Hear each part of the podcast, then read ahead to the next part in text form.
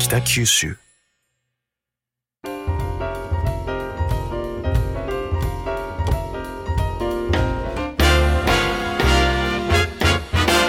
おはようございます。西日本新聞社が素敵なゲストと一緒に北九州の歩き方をお話しする番組ファンファン北九州ナビゲーターの勝木雅子です。同じく西日本新聞社の井上啓二です。井上さんあの松本清張の作品って読んだことあります？あ、えっ、とそうですね。北九州に赴任してようやくそのかじり始めたと言いますか、はあ。の最近あの時間の種族という本をあ読みました。あ。メカリ真司がええ出てくる、あのはい、はい。面白かったです。そうですね、はい。い、やもうね今日はですねその清張さんはい、に絡むお話でございます。はい、はい、えー早速本日のゲストをお呼びしましょう。北九州市立松本清張記念館館長古賀敦さんですよろしくお願いします。はい、よろしくお願いします。よ古賀ですろしくお願いし。ます。はい。古賀さん松本清張といえばね今年没後30年なんか随分テレビとかでね見る気がするんですけど。そうですね、はい。結構あの再放送かつて作られたドラマの再放送であるとか、はい。改めて没後30年で、ええ。あのまあ成長さん特集って言いますか、ええ。ええまあ、そういったもので番組が作られたりしてますので、はい。結構ご覧になる方も多いんだろうと思うんです。そうですね、ええ。ケーブルテレビとかでもねすごく放送されてますもんそうですね。あと新聞とかでもはい割と特集記事が組まれたりとかですね、はい、結構今年はいろいろあってますね。はい、はい。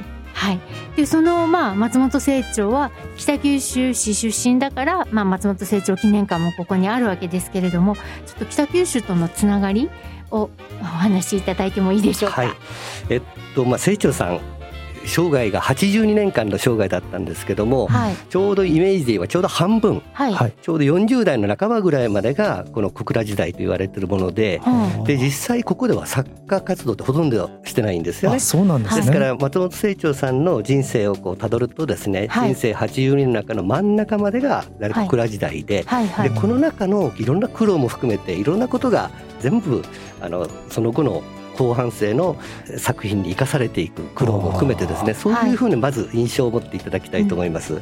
なるほど。で具体的に申しますと1909年、明治の42年ですけども、はい。えー北九州市の、えー板光村はいですね、はい。今でいう小倉北区ですけどもはい。こちらでお生まれになれまして、はい。でそれから44歳の時にですねはい。東京に移るわけですけども、はあ。それまでのちょっと行った学校とかをご紹介しますと、えっと、まず天神島小学校天神島尋常小学校というのに通いまはいして、むちゃくちゃ街中ですね。はいこれがはい。今の小倉中央小学校ですね。ええはいええ。でそれから板別高等小学校、はい。昔高等小学校というのがありまして、はい。普通の小学尋常小学校を出てですねさらに2年間行く仕組みです、はい。中学校はさらに5年とか行くんですけども、はい。高等小学校は2年間。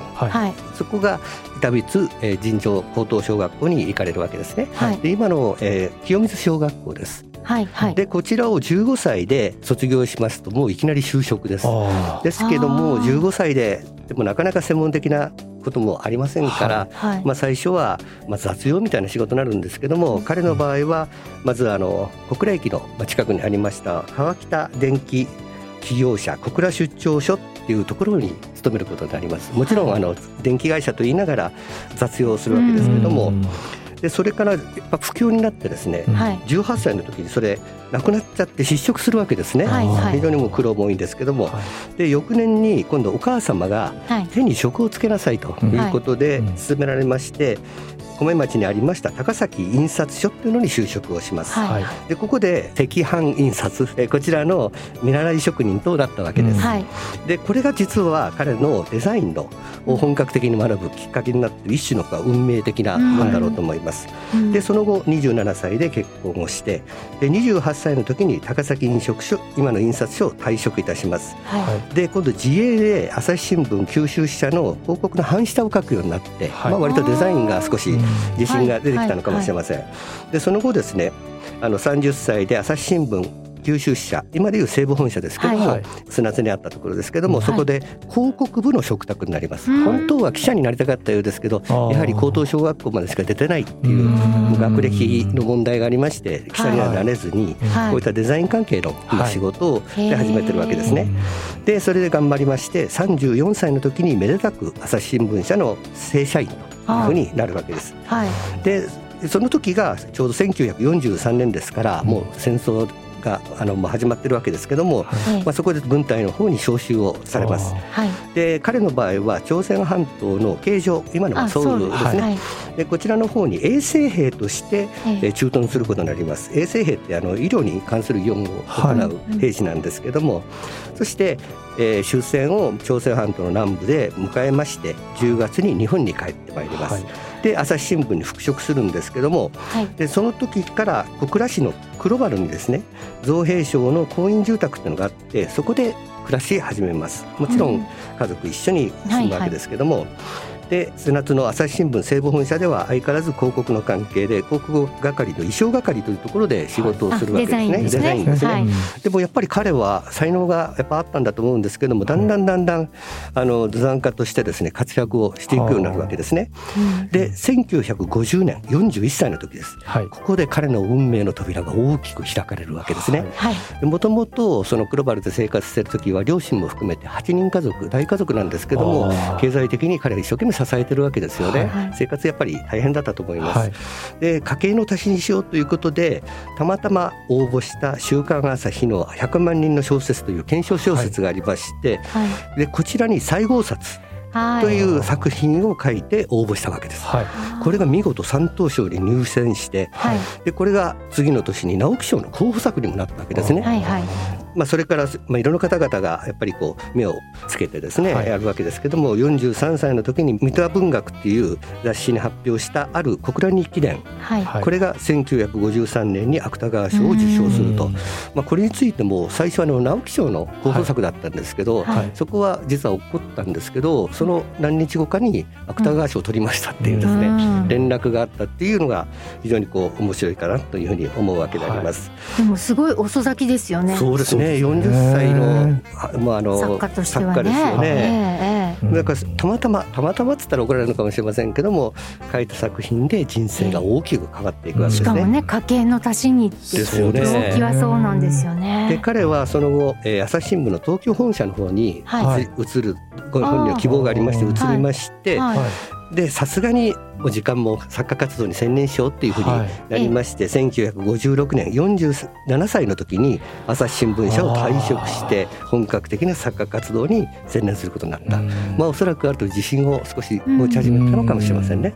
ですからえーまあ本格的に専業という意味では47歳からが彼の人生。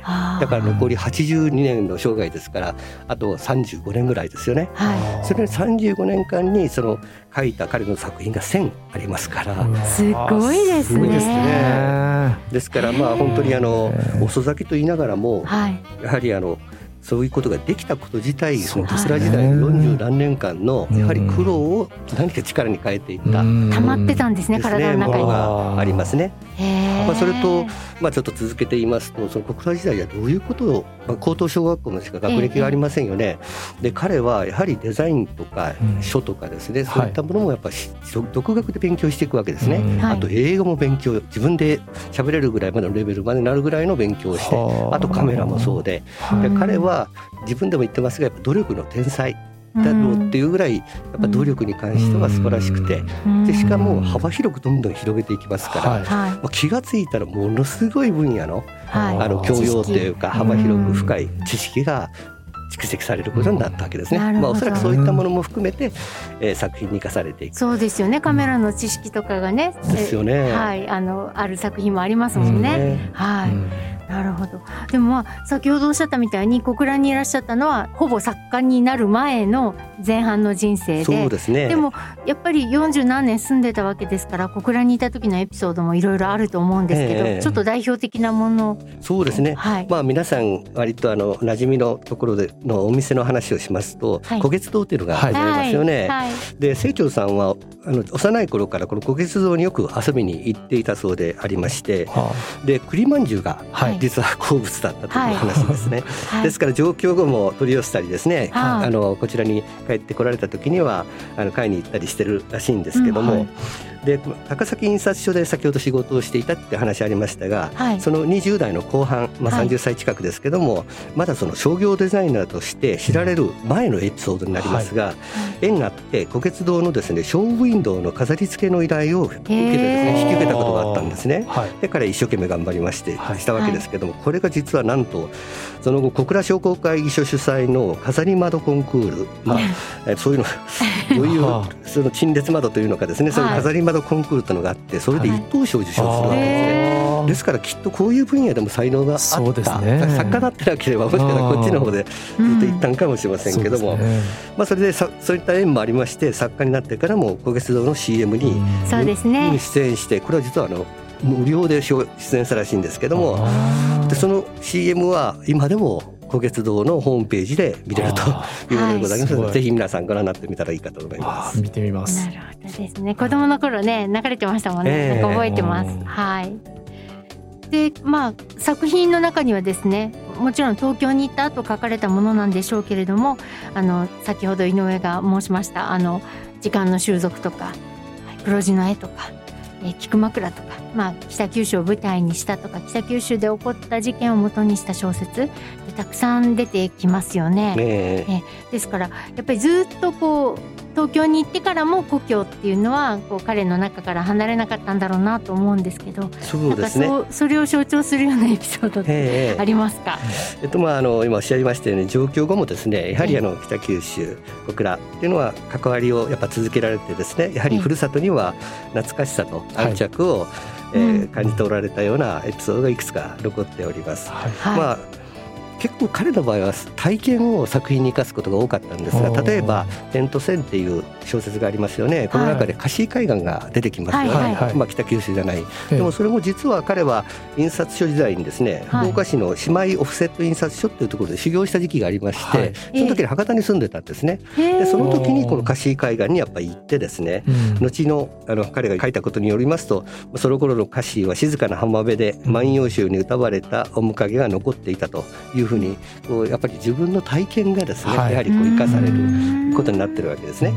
でこの北九州に関してのその懐かしさとか愛着を感じるようなエピソードなんですけど、はい。まあ、例えばですけども、はい。あのまたこれも小倉にで有名な応援王っていうあの、会社がありまして、はい。ここのはい。小野昌司さんという今会長でいらっしゃいますけれども、こちらからのお話ですけれども、まあ、かつてですね清張さんが法事で奥様の実家である佐賀に行かれた時の話らしいんですが、はい。まあ、小野会長はですねちょうど7月中旬のでしたから九州を各地のですね夏祭りのシーズンということで、はい。てっきり博多山笠かなんか見に行くんだろうなっていうふうに実は思ってたらしいんですね。はい。えでところが実際にはその清張さんは JR で小倉までもう博多で寄らずにですね、はい。来まして。佐賀から小倉まで来て、えで小倉祇園を見ておられたそうで。はいはい。でその時清張さんがですねこうおっしゃったそうです、うん。えっと、電車が紫川に差し掛かり太鼓の音が聞こえると背筋に寒気が走ったと、んまあ、それを聞いて小野会長は本当に小倉がものすごく懐かしいんだなというふうに感じたそうです。うん。それからもう一つのエピソードですけれどもあの北九州青年会議所のですね、はい。理事長に小野会長があの就任されてた時の1997年のお話なんですけどもはい。たまたまやはり小倉の若者に話を清張さんの話を聞かしたいということで、はい。清張さんに講演を依頼をしたわけですね。はい。で清張さんもとってもその頃忙しかったんですけども、それでも来てくれるということになって小倉市民会館の講演会に、まあ、来てくれたわけですね。うん。でその時に講演会に来た1500人の、まあ、予定されている1500人の方にプレゼントを出そうということで、ええ。まあ、彼の文庫本西郷札とかですね、いうのに全てに彼筆でサインをしまして、うんでそれをプレゼントするということになったそうです。はただ1500サインするっつったってうん筆でするっつったらまあ常識で考えて乾かすだけでもすごい大変だなとかですね、ええ誰がするんだろうってことになるんですが結局ですね東京でその作業をやったらしいんですが、はい5人ぐらい人を雇ってですねは分担がありましてはい。でまずですねあの炭をする人がまずいるわいるらしいですね。はい。それから、えー 箱からそれを出す人ですね、はい。段ボールから本をはい出す人、はい。それからあのサインをしたらですねそれから乾かす人はいがいるわけですね、はい。それそれをさらに直す人とか、はいいろいろ分担をして雇ってあで数日間それをかかったということですから、うん。あのお忙しかった清張さんにとって本当大変だったろうと思うんですがまあ、これをやはり聞くとですねやはり北九州の若者のためにうん。何とかしてあげようっていう気持ちがあったんだろうっていうのは感じるわけですね。その手間もかけてですね。そうですね。まだいくつもエピソード,、エピソードがあるんですけどもまあとりあえず今2つだけご紹介をいたしました。なるほどですね。ところであの古賀さんはこの4月に松本清張記念館の館長に就任されているんですけどもともと清張文学とか馴染みは深かったんですか？いわゆる文学青年だったかということをいろんな人が言われるんですが、ええ。はいいや実はもう恥ずかしながらですけども私あの成長作品と呼ばれるものがですねもう超有名な、誰もが知ってるような、はい。いくつか読んしか読んだことがなくって、はい。まあテレビでもいろいろこうドラマとか映画とかも流れたんですけども、砂の器ぐらいしか見たことないという本当に非常にこう 自分としては情けない 状態だったんですね。はい。ですから、まあ、内示って言いますかここの仕事に就くということになった時の私の焦りとかですね、ええ。ええ。無力感はまあ皆さんも想像していただけるんじゃないかと思うんですがもう本当にあの苦労しなくちゃいけないなと実はもう本当に思いました。ええ。もともとこういうあの文学関係の館長っていうのはこの特に松本清張記念館の初代の館長は藤井康江さんといって、はい。もう清張さんに30年間、はい。ずっとあのー。編集をうん編集者でいら素晴らしい、ね。素晴らしい、もうはい清張さんのことを全て分かってるような作品もですね、方がされてて、なるほどなすごいなって実は当時も思ったんですけども、それとか、まあ、全国のそういったあの名前のついたところではご遺族が館長されたりとかああるいは研究者がしてるとか、はい専門家がしてるとかそれなりの納得ができるようなはいあの、はい方々がなってるんですけども、はい。ここに関して私に関してはそれがありませんので。あ でどうしたんですか？館長になって。やっぱりまあ清張さんと同じように前向きにもうとにかくやっていくしかないわけですから、はい。まずいろいろこう悩んだんですけども、はい。まずやっていこうとした時にまずはその全国に清張ファンものすごく数いるんですよね。はい。はい。でその方とまずは話ができるレベルのやっぱ知識がいるということで、これ先ほど1,000作品ぐらいあるって申し上げましたけども、それも全部読んじゃおうというふうな決意になりまして。で読むだけだったらちょっと目標としてなんとなくこうあのだらだら言ってしまいそうなんで、はい。一日一冊というですね、えーあ一冊が一作品ですね一作品。はい。あの作品としての線ですから、はいとにかく一日一作品という目標を掲げしかもあの周りにもですねそれをはい豪語しまして、ええ決意を表明しましてですね、はい。やっていくということにしたわけですそれと合わせましてはい。やはりあの清張さんのこといろいろやっぱり知らなくちゃいけませんから、はい。まあ、特に記念館では毎年あの企画展をやってですねその時に図録を作ったり、あとあの研究事業っていうのを募集してやってるんですけどもその作られた記念誌とかですね。はい。あ研究誌とかですね。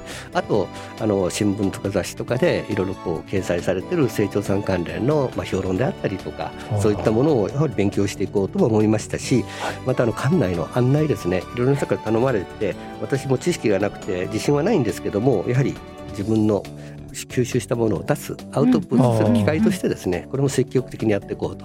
まずはこういうことだろうということであ。の取り組んでみました。そうなんですね。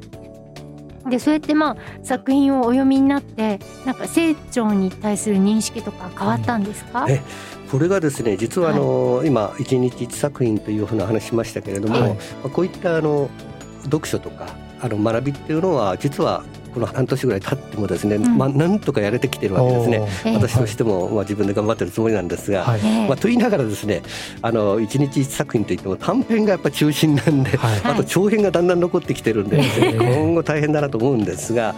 まあ、いずれにしましても、まあ、ノルマはとりあえず達成してる、でもこの半年間経って実は成果はそれ以上なものがあってそれが何かというとうん清張さんそのもの清張さんご自身、それから清張作品についてこれが認識が大きく変わっていったっていうのが一はあ番私にとっての成果だったんじゃないかというふうに思ってるわけですね。はいはい。どう変わったんですか？ええ、まずあの成長作品に対しての、認識の変化から申し上げますともともとですね私あの清張さんの作品っていうのがやっぱ推理小説が中心というふうに思ってるわけですよね。はい。で推理小説が中心なんと思っていろいろ読んでいくと実は作品のジャンルは推理小説だけじゃなくてむしろそれはほんの一部であってですね、うんあの例えばそれ以外には歴史時代小説とか、はい。それとか評伝的な小説結構、はい。あの自分の振り返りみたいな感じなんですが、それから現代小説とか古代史近代史の研究であるとか、うんうん。はいそれから国際色豊かな作品群。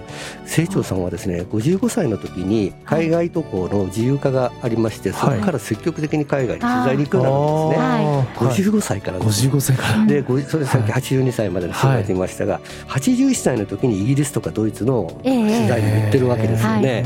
はい。で20カ国ぐらい訪れてるんですけども、はい。まあ、そういったものも作品になっていってますから結果としてはい。国際色豊かな作品群もあるわけですね。うん。大変幅広く多彩なジャンルだったっていうのをはい。気づ,、気づかされるわけです。ああ推理小説だけじゃなかったんだ、ーそれからですね今度作品それぞれの作品を彩る背景といいますか、はい。内容についても、まあ、いわゆるその政治とか経済とかはい。法律とか、はい。そういった社会科学系のものであったりとかですね、あるいは化学とか薬学とかうん医学とか植物学とかですね、はい。い、わゆる自然科学系のもの、はい。はい。それにとどまらずですね文学から歴史宗教哲学それから芸術関係ですね。はい。音楽とかはい絵画、うん。それから伝統芸能にも非常に通じてってはい。まさにですねあの、まあ、欧米でリベラルアーツっていう言葉がありますけども、あれを彷彿させるぐらいの大変広くて深いうん教養に裏打ちされてるんだなっていうのを感じました。うんもう本当にあのこの博覧狂気ぶりっていうのにはもうびっくりさせられたというかですね、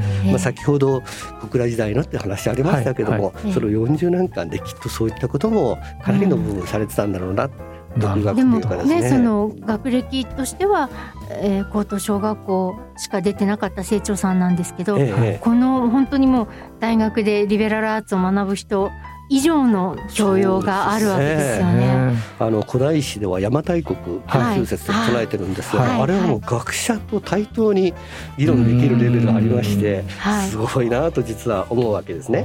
そでそれから推理小説一つ限ってみても、はい、まあ、よくトリックとかですね、うんはい。まあ、トリックの素晴らしさとかで、ええ。あのいろんなミステリー作家いらっしゃいますよね、はい。あと名探偵が出てくる人もいますけども、清張さんの場合は名探偵出てこないんですよね。あたかもなんか身近なところでなんかこう事件が起こってて、で誰かが謎解きを始めたりとかそれが家政婦さんであったりとかですね、はい警察官であったり、まあ、いろいろあるわけですけども、ええ。それからリアルな人間描写とか、はい。そういったものがやっぱ素晴らしいわけですよね。でだから作品がどこでも起こりうる身近なお話のように感じられて、はい。あたかも自分がその登場人物になったかのようなうん。錯覚さえ起こるような書きっぷりなわけですよね。はい。それから清張さんのやはり辛かった過去から来てるのかもしれませんが、はい。もう徹底的に作品すべてに共通しているのはやはり弱いもののはい。社会的な、あの弱者であったりとか、はい。弱い者の立場、はい目線に立ってるっていうところはもう一貫してますから、はい、そうですね。権力への怒りとかですね。うんだからはいそういう意味では自分がその身近なものを感じる、うんはい。うんあのうん。理由の一つなんかもしれませんね。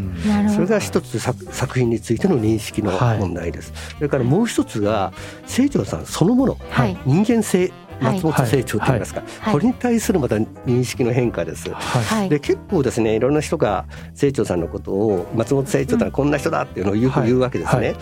例えばですけども幅広い好奇心とか飽くなき探求心驚異的な挑戦意欲不断の向上心とか、うん。それからさっき言いましたように独力による幅広い学びであったりとか、綿密で精力的な調査であったりとか人間への深い洞察とかですね、ほとばしる人間とかいろいろ言われるんですよね。はい。